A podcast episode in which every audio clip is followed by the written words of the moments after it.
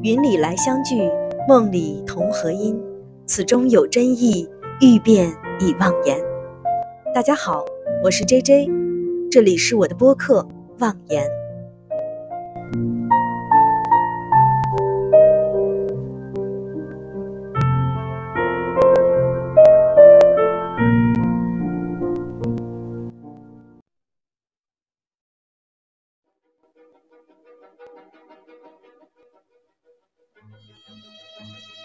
Mistress' eyes are nothing like the sun. Coral is far more red than her lips red. If snow be white, why then her breasts are dun. If hairs be wires, black wires grow on her head. I have seen roses damasked red and white, but no such roses see I in her cheeks. And in some perfumes is there more delight than in the breath that from my mistress reeks. I love to hear her speak, yet well I know that music hath a far more pleasing sound. I grant I never saw a goddess go. My mistress, when she walks, treads on the ground. And yet, by heaven, my love as rare as any she belied with false compare.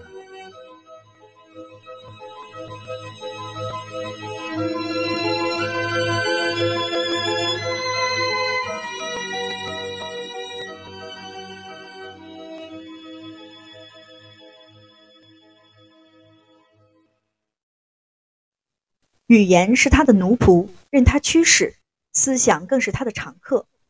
他是英国的国民诗人，被誉为人类文学奥林匹斯山上的宙斯。他是英语世界中最伟大的作家，世界文学史上首屈一指的巨作家，也是欧洲文艺复兴时期人文主义文学的集大成者。他就是莎士比亚。丘吉尔曾说：“即使用整个印度的领土，我也不换莎士比亚。”如今，无论文学潮流如何多变。他的作品仍然经久不衰，因为他不囿于一代而照临万世。今天很高兴请来澳洲国立大学莎士比亚研究博士在读、文学媒体人巴尼老师来做客我的播客。你好，巴尼老师，请您跟我们的听众打个招呼吧。你好，J J，大家好，我是巴尼。非常感谢巴尼老师能做客我的播客，我感觉能请到您来与我们聊一聊莎士比亚，真的是非常荣幸。我知道巴尼老师学的是英国文学，尤其专攻莎士比亚研究领域。巴尼老师有公众号、小红书，听巴尼讲英国文学，我也一直在关注。干货里不乏趣味性，让我觉得做学术也可以这么有趣、接地气。那么，巴尼老师，我很想知道你的学术之路，当初是怎么选择了要去研究英国文学，又选择了研究莎士比亚呢？嗯。当时十八岁选大学那个专业的时候，就是想逃避数学嘛。我数学很差哎，姐姐是不是这样选的英语专业？我是这样的，对对对，就是想逃避一切理科的东西。嗯，然后再加上我当时嗯，高中的时候是英语课代表，所以我觉得英语还可以吧，然后就这么选了，就选了英语专业。然后我读的本科。四川大学它是前两年的通识教育，后两年呃就会有一些嗯比较深度的课程吧，就是比如说英语文学和美国文学都是呃大三大四的时候都是必修课，所以我们学校这方面文学教育方面是比较扎实，嗯，也让学生之后在研究生选择里面更倾向于选文学吧。然后研究生呃我也是选了英语文学。嗯，然后就直接开始做莎士比亚研究生三年，莎士比亚，然后呃，读博也是莎士比亚，所以 算一算，还是从十八岁到现在，还是好多年了。是，嗯，这个就是在读英文文学的时候，它它是有那个呃，也有美国文学嘛这样的一个分支嘛，就是国内传统英语语言文学内容的话，它是喜欢把。呃，英语语言文学分为英国文学和美国文学这两大类，因为嗯，发表的作品比较多嘛。但是如果我们一定要说英语就是全是用英语来写成文学的话，有很多少数族裔的文学呀，或者是按照国别来分呐，都还有很多其他的内容。我估计现在本科生的学习应该涉猎会更广泛一点，但是我当时呃，我们就是学英国文学和美国文学为主，然后国内好像考研的书籍啊，也是呃，如果搜那个书籍的题目的话，还是有英国文学和美国文学来分类的。嗯嗯，是的，是的，我记得当时好像我也考研，然后当时也是有这么一个专业，我当时记得还有什么语言学啊，再就文学类，对，啊，语言学、教育，对，翻译，对，可能对于英英语文学专业的人来说，可能呃选择面大概就是这些，一个是学术类，一个是应用类，嗯嗯嗯，那当时为什么就是选择了莎士比亚呢？其实没什么可选的，就是呃，找了学校，找了导师之后，导师研究什么，学生就一般都会跟着研究什么嘛。啊，他是从研究生的时候就已经确定了，说因为你的导师学的 研究是莎士比亚，所以你就要去学。对，就是有一些导师也是。会让学生会同意学生去研究其他的东西，但是如果是研究导师的方向的话，那么导师指导起来会更加的方便。嗯，有这么一句话说，嗯，如果你有书架，就要有一套莎士比亚。嗯，莎士比亚不是一个时代，而是属于所有时代。对。那么讲，对于这个英文文学的这个学术圈来说，那么研究莎士比亚算是一个显学吗？就它属于在学术圈里是一个特别热门的一个专业。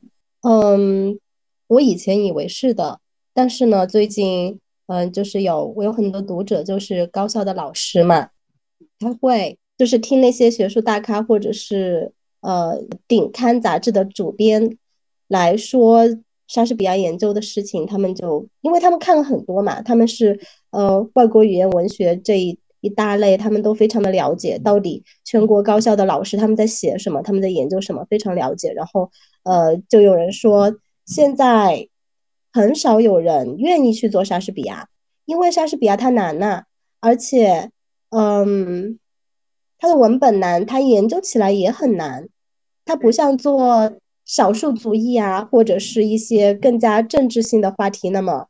那么轻松、水到渠成的，就是现在比较方便的去做学术研究、去发表的方法，就是做那种，嗯，随便找一个现当代的，因为它的文本读起来会比较简单嘛，然后它的研究也会比较少，然后他研究的话题又是现代人比较感兴趣的话题，这样的话容易出成果，而且，嗯，整个过程会容易得多。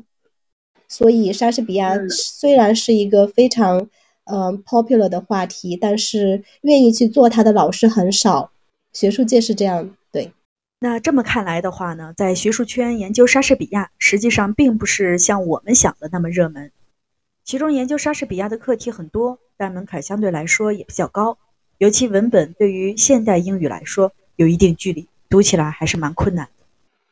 对，然后现代在国外情况，英语国家学术圈的情况的话，嗯，研究莎士比亚的人确实也多，但是莎士比亚也不是那么好研究的一个话题，就是跟国内一样，呃，捷径学术的捷径，还有那种就让人颅内高潮的那种政治热情性，呃，莎士比亚都不是好的选择。但是有一个很好玩的现象，就是刚才 J J 提醒我了一下，就说。话题比较多，所以应该做的人比较多。就是不仅有英语专业出身的人，他会去做莎士比亚，其他人文学科的人也喜欢来做莎士比亚，喜欢来分这杯羹。特别是做政治哲学和做哲学，嗯，政治哲学、古典这两边的学者还是很喜欢来发表一下关于莎士比亚的东西。但是他们，呃，莎士比亚只是一个。呃，文本，他们借助莎士比亚的文本来抒发他们古典还有政治哲学方面的学识。可以说，莎士比亚是个筐，什么都往里装。啊，说个不恰当的玩笑啊，那有时候莎士比亚像个工具人啊，其他的这个学者都可以借助其文学内容去发表啊自己的学术领域的观点。这个其实从另外一个方面来说，莎士比亚的作品涵盖面确实很广，不管是从政治历史还是哲学人文，都有很广泛的讨论性。即使一个从来不看文学类书籍的人，也都有可能知道那句著名的台词：“生存或者毁灭，这是一个问题。”更别说想要提升自己文学修养的文艺青年了，那莎士比亚都是言之必谈的话题。现在公众号、自媒体。人均都会有一篇关于莎翁的文章，世界范围内的影响就更不用说了。咱们前几天的这个读书 UP 主们的狂欢日啊，也就是世界读书日啊，其实就是因为那一天是莎士比亚的生日啊，联合国教科文组织就把四月二十三号定为世界读书日。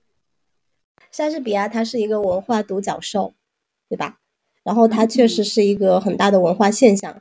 嗯，有一个很好玩的东西就是。如果我们去每一个大学，然后呃英语系看看莎士比亚学者他们是还有其他的文学学者是怎么介绍自己的，可能嗯一个做女性主义或者做二十世纪英国文学的学者，他就会说他是一个 twentieth century 呃 English literature，他就会这样定义自己。然后就算他不是做二十世纪。英国文学所有的作作品，他可能只是做一两个作家，一个作家，但他还是会说他是二十世纪英国文学，这是他的方向。呃，然后以此类类推的话，如果做莎士比亚，就应该说十六世纪英国文学。但是做莎士比亚的老师他们会写 Shakespeare，然后做十六世纪其他的作者他会写 sixteenth century English literature。但是做莎士比亚，他就只会只会说 Shakespeare，Shakespeare 它就是一个方向，就是一个学科。然后其他的，不管他们研究的是哪一个浪漫主义也好，什么主义也好，研究的不管他们是哪个方向，还是哪个哪一个作家，他们只能呃用那个时代的名字，还有呃国别来定义自己的研究方向。所以，嗯，莎士比亚真的是一个。不可或缺的一个角色，就是莎士比亚整个的就定义了一个文学类别。嗯，可能不仅是文学类别，它就是一个类别。就就像杰杰你刚才说的，对文化、政治，它什么都是，所以它自己就是一个类别，它不受文学或者呃每个学科这样来定义。那么我们知道，莎士比亚不仅写剧，还写诗歌。戏剧创作除了我们熟悉的四大悲喜剧，还有历史剧。在研究莎士比亚课题中，是否会专门研究某个方向或者某种文体呢？哦，这个问题太好了。莎士比亚他他作品非常多，嗯，十四行诗一百五十四首，然后长诗定义的是两首，其实还有很多其他的长度也也不错的诗歌，或者还有一些短诗，就是莎士比亚戏剧的。所有的全集有四十多部，然后呃，每年的话我是选三十三十八部，就是那种没有争议的，都说是他写或者是他写了一大半的那种戏剧来给呃所有的读者读。说实话，并不是所有的学者都读过莎士比亚全集，已经非常 established 的那种呃莎士比亚学者，他也不一定是。呃，读完了莎士比亚的全集，或者是更不用说对全集的内容非常熟悉。确实，就像你说的那样，他们做研究是自己选一个方向。比如说，呃，我们的系主任他就是做莎士比亚和女性的研究，他已经是 奥国立的系主任了嘛，已经早就是一个教授了，他就可以做的风生水起的呀。然后我在研究生的期间做的是十四行诗。然后十四行诗的编者有一些莎士比亚学者，就是就是做十四行诗的这个圈子其实挺小的，这个圈子只有那么几个名字，而且有些名字已经是八九十，或者如果他们活着的话，可能有有一百岁了。这个圈子非常的小，只要把十四行诗做好。做精，嗯，那这辈子就是在学界里面非常厉害的人物了。可能我们做莎士比亚的每一个学者，在说到十四行诗这一块的时候，就只说那几个名字。嗯，也有只做历史剧的，只做传奇剧的都有。但是我自己的话，我是想做全集，就是我我我写的学术作品，我是想覆盖全集。但是呢，我也有一个认识论，会统一我对莎士比亚的看法。但是这个认识论到底要 include 多少多少文学批评，多少思想史的内容？到底哪些是不重复的，哪些是更加可以体现我对莎士比亚的呃认识的？我还在选。嗯，就问一个特别个人的问题吧。嗯，抛出学术的问题，就问问巴尼。那我知道你研究了十四行诗，然后你也嗯想要覆盖全集。对。那么对于你来说，莎士比亚哪部作品或者是哪一类的作品你是最喜欢的？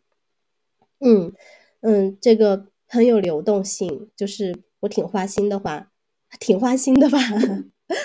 呃，每个作品，虽然这十几年的莎士比亚的研究过程当中，就是最喜欢的作品不是覆盖了全集，但是呢，也经常的流动。嗯，比如说做研究生的时候就喜欢十四行诗，但是呢，那段时间我最喜欢的一部剧，也不能算是一部剧吧。嗯，The Globe 那个剧场出的，环球剧院出的第十二页的全男版那个 production 是我最喜欢的。后来呢，也喜欢过《李尔王》啊，因为《李尔王》就是那种谁，呃，不管看哪个 production，不管什么时候去读那个文字，都会在灵魂心灵上受到极大的震撼，就会必须落泪的那种。有些时候就喜欢《李尔王》，但另外有些时候可能会喜欢一些轻喜剧啊。或者是历史剧啊，前段时间挺喜欢传奇剧的，因为当时去年年底的时候，那段时间都是在读，就是我在带着读者们读莎士比亚的传奇剧，然后就挺喜欢的。后来到了年底的时候呢，嗯，我就开始预备莎士比亚历史剧的阅读，就是呃，去年年底到今年年初，我们是连着读十部莎士比亚的历史剧，然后我也是读的很有心得，然后写了一篇。呃，亨利六世四部曲怎么影响莎士比亚后期戏剧的一个小书评吧。嗯，然后就很喜欢历史剧，然后现在读到历史剧了，我又觉得，嗯，我又开始喜欢其他的东西了，可能更喜欢那种跟爱情主题的莎士比亚的戏剧，也有可能是因为我现在正在准备 Shakespeare and Love 这个主题的阅读，就是四月份的时候，呃，我们会读四部。相关的莎剧，所以我在准备过过程中又又觉得啊，我喜欢那个呃爱情主题的莎剧了，就是一直在流动流动流动。但是嗯，说到其他的学者怎么去说自己最喜欢的莎剧的时候，呃，我最喜欢奥登他说的一句话，呃，然后也因为这句话，我也我也很喜欢那一部剧，就是《Antony and Cleopatra》安东尼和克里奥佩特拉。就是凯撒时期的人物，他们的爱情故事。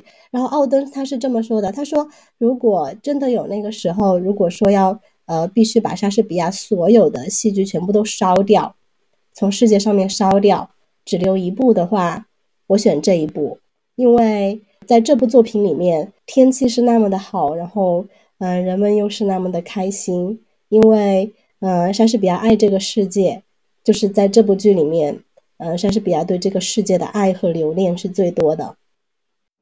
I dreamed there was an emperor, Antony. Oh, such another sleep, that I might see but such another man.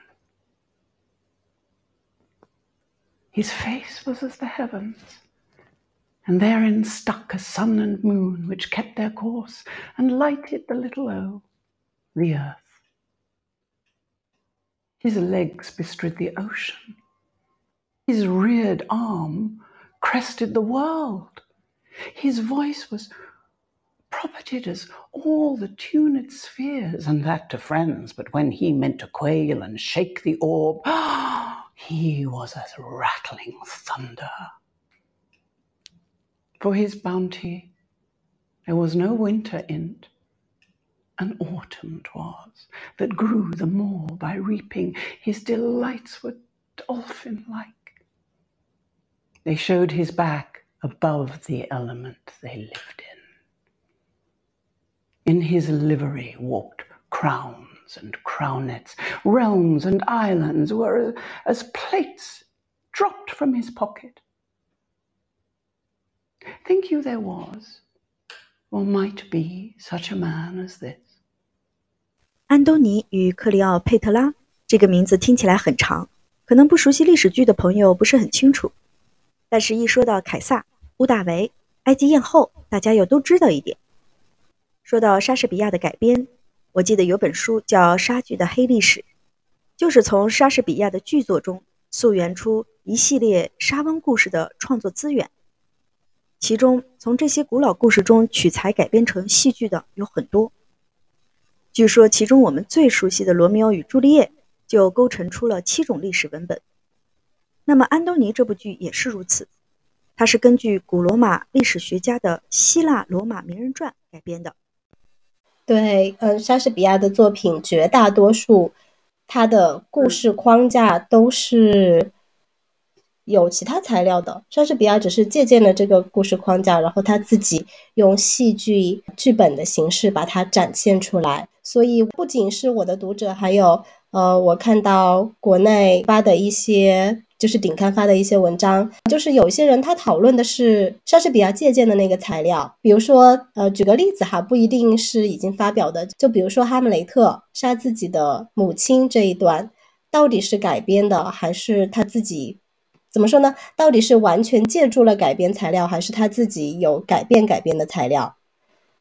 有些时候他是完全的，就是。借助了，特别是故事情节方面，谁杀了谁，谁爱谁，谁疯了，谁最后死了，很多时候，对。你，呃，一定要看清楚，到底是莎士比亚借鉴的，还是他借鉴了之后把这段情节他不喜欢，他改了，呃，然后有一些学者在写论文的时候就忘了这一点，然后他们其实他们谈论的并不是莎士比亚为什么要这么写，而而是。为什么那个改编的材料是那样的材料？那就跟莎士比亚的关系不是很大。嗯，暴风雨还有爱的徒劳都是他呃原创比较多的。嗯嗯，我还蛮喜欢他的暴风雨的，尤其是最后那段独白啊，呃那一段的那个长长的独白呢，我就觉得那是一个莎士比亚对自己的一个总结。我觉得他借着人物去去写了他自己，他这部作品好像也是他晚期的一个作品，是他的封笔之作。哎，我已经找到了这个收藏是，要我念一遍吗？可以，你可以念个片段，没问题。好，念中文还是英文？中文吧，都可以啊。行，可以。好，现在我已把我的魔法进行抛弃，剩余微弱的力量都属于我自己。横在我面前的分别有两条道路，不是终身在此禁锢，便是凭借你们的力量重返故乡。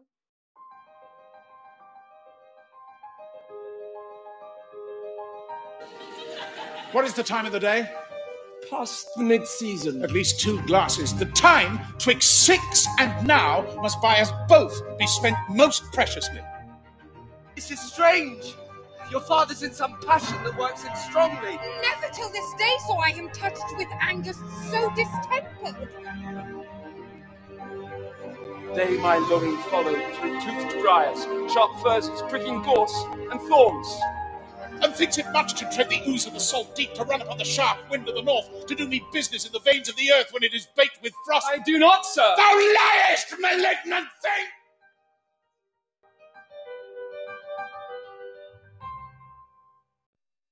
我的结局将要变成不幸的绝望，除非依托着万能的祈祷的力量，他能把慈悲的神明的忠心刺彻，赦免了可怜的夏民的一切过失。你们有罪过，希望别人不再追究。愿你们也格外宽大，给予我自由。对对对，就这一段，就这一段。我当时嗯在读的时候呢，我非常非常震撼。然后我就觉得，这是一个人他在他最后最终的一个时光里，他突然对和自己和对人生有的一种巨大的和解。在他活着的那个时代，莎士比亚时代，他不仅得到皇权，或者是。贵族啊，贵族的这个呃肯定和赏识，而且他也极大的收获了这些一个广泛的一个名誉吧。呃不管是从金钱还是从名利来说，他都收获的颇丰的。所以我觉得他是一个曾经是非常辉煌过或者红过的这么一个大作家、大戏剧家。当他在写他最后一部作品的时候，他用借借助了这个人人物，他说出了这番话，让我觉得他是在呃说他自己，就是他曾经也拥有了很多的权利。这个权利不不代表就是说一定是我们理解世俗意义上的权利，而这个权利可能是。一种笔杆子操纵的权利，比如我可以写出剧，呃，让你们高兴，让你们悲伤，呃，让你们匪夷所思。我用我的笔，我可以让大家呃开心，或者这也是一个魔力啊。这就是我觉得这是一个权利，他有这个才能，就有这个权利。所以他在最后的时候，他也原谅这些人，他也打算不写了。就像你说的，这是一个封笔之作嘛，我也打算放弃我的权利，然后就请你们大家宽恕我，因为他毕竟。写了很多 冒犯的，你说文学有的时候可能是一种冒犯的艺术，就是他可能对于很多不自觉冒犯的人或者事，他觉得都是一种呃冒犯，那么他也祈求世人的一种原谅。我觉得可能很多评论家对他也挺苛刻的吧，黑他的，就是怎么样批评他的也不少，嗯，所以我觉得他最终可能选择了一种巨大的和解，说我也不写了啊，我现在什么也没有。我没有这个权利，我放弃了权利，又放弃了这个魔力的话，我也就什么一无所有。那么我将来的命运可能是一个什么样，我也不知道，有可能是一个非常绝望的一个命运，嗯，遭世人唾弃，或者是遭世人遗忘，都有可能。我不再有这种辉煌，但是呢，嗯，我也请你们就是让我自由。我不知道我的理解是不是 对的。对，我就喜欢 J J 这样有一定的。文学英语文学的基础，然后我就很喜欢你这样，就是有灵性、有原原创性，还没有被学学界的评论污染的这样的评论。可能我这胡说八道吧，但是就是确实，呃，我当时看的时候，我不知道这是他的封笔之作，我只是觉得对被他这一段所所震撼，呃，对于命运的一种无力感和一种悲剧感。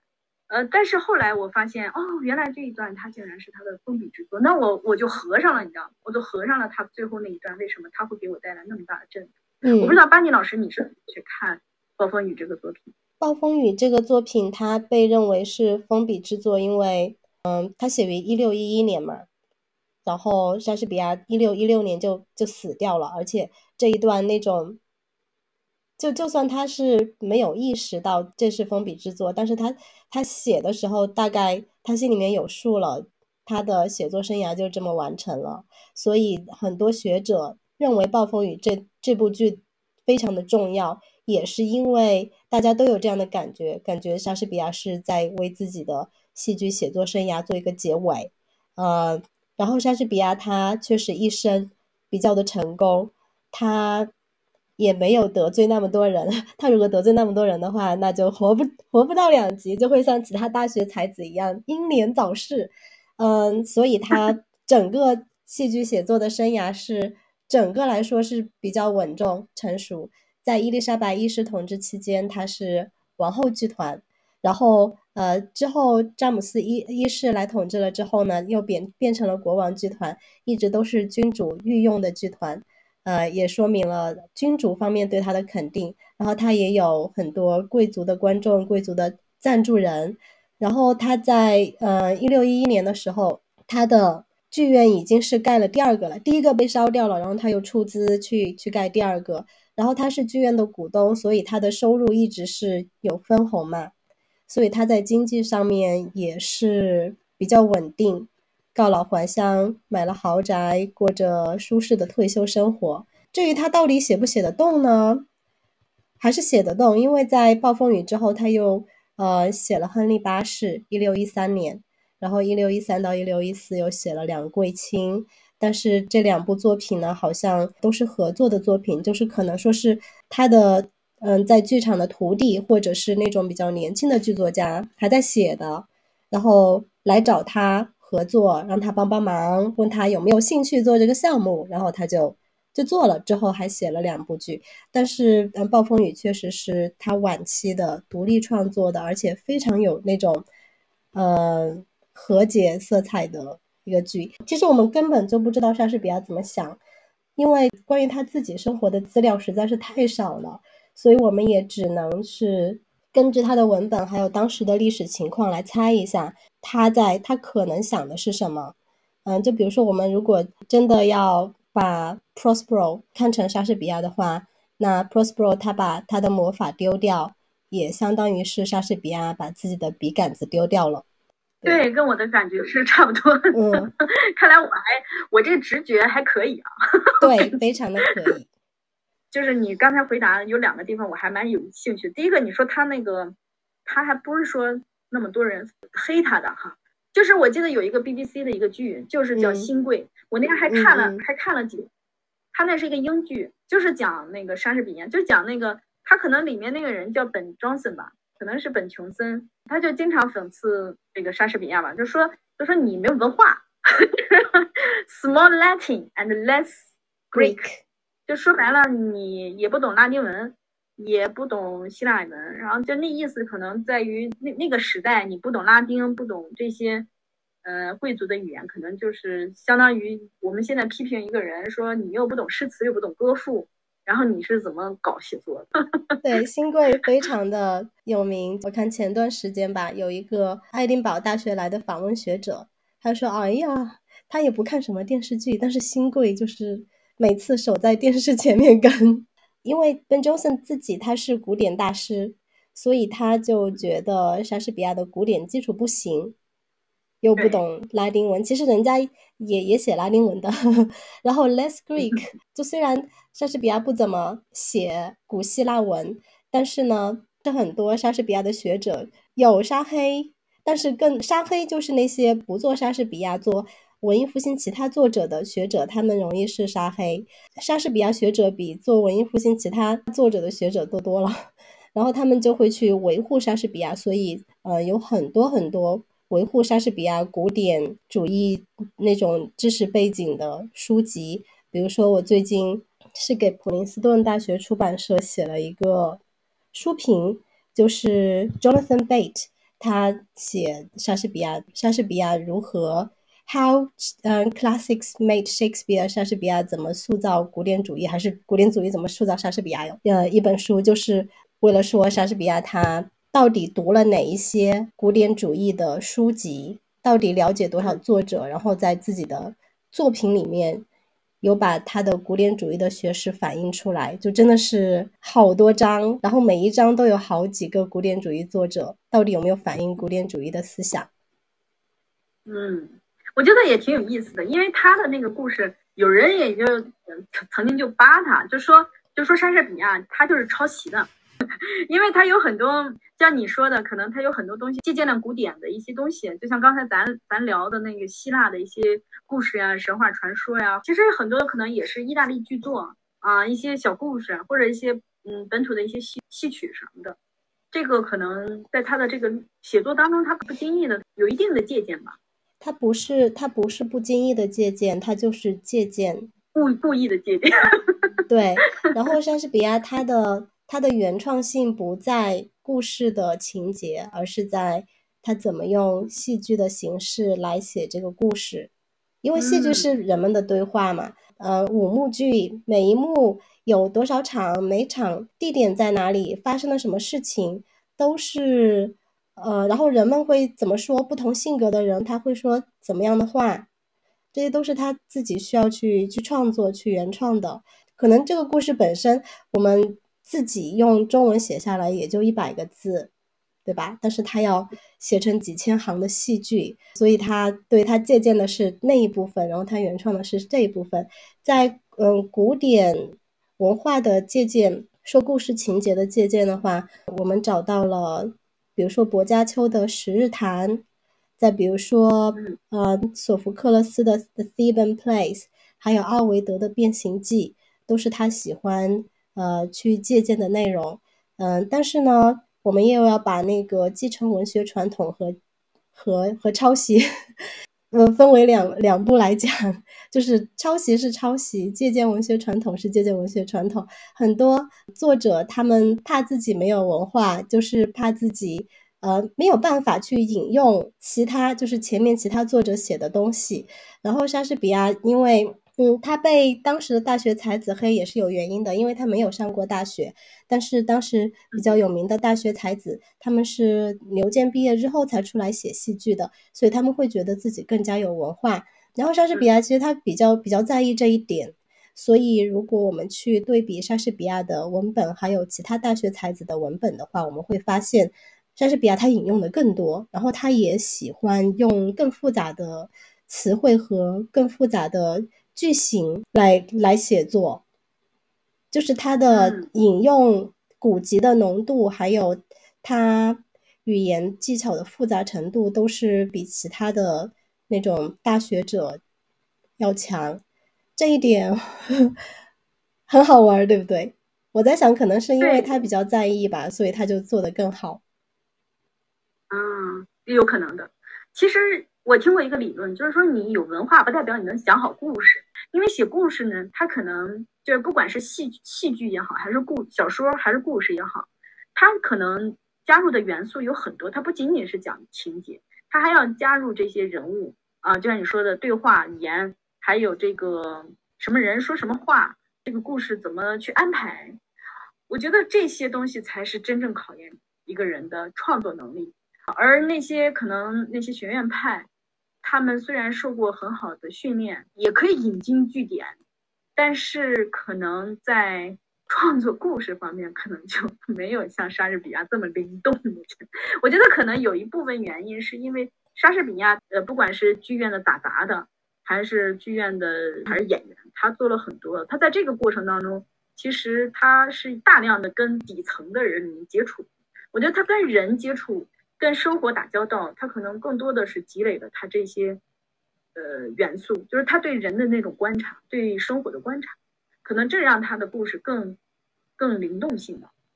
对对对，对观察。莎士比亚就是，嗯，谁都可以学，但是真的要输出的话不一定。然后莎士比亚在戏剧方面确实是天才。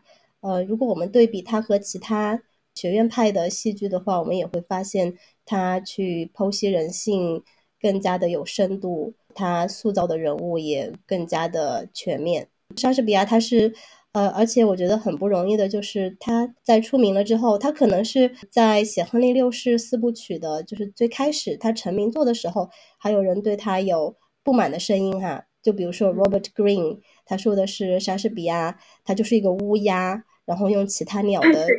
羽毛来装点自己，对吧？然后 Ben Jonson，Ben Jonson 是他，他心底里面是赞扬莎士比亚。他说 Small Latin 和和 Less Greek 是在就是莎士比亚全集的那个前面说的，他编了莎士比亚的全集，所以他是 He's not for an age for for but for all time，也是 Ben Jonson 在同样一个文本里面说的，所以他主要还是要赞扬莎士比亚。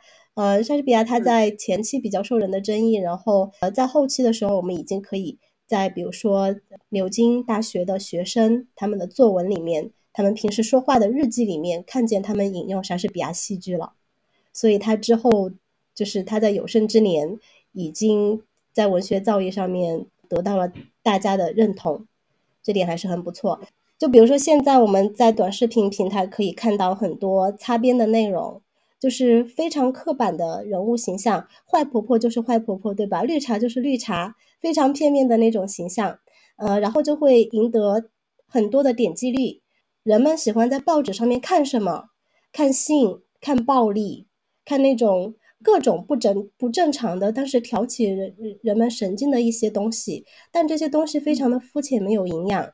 莎士比亚之前的戏剧创作也是这样的，坏人就是坏的不得了。好人又好，然后甚至有一些叫做性格剧，就是人物就直接是 virtue 或者 jealousy 这样来命名他们。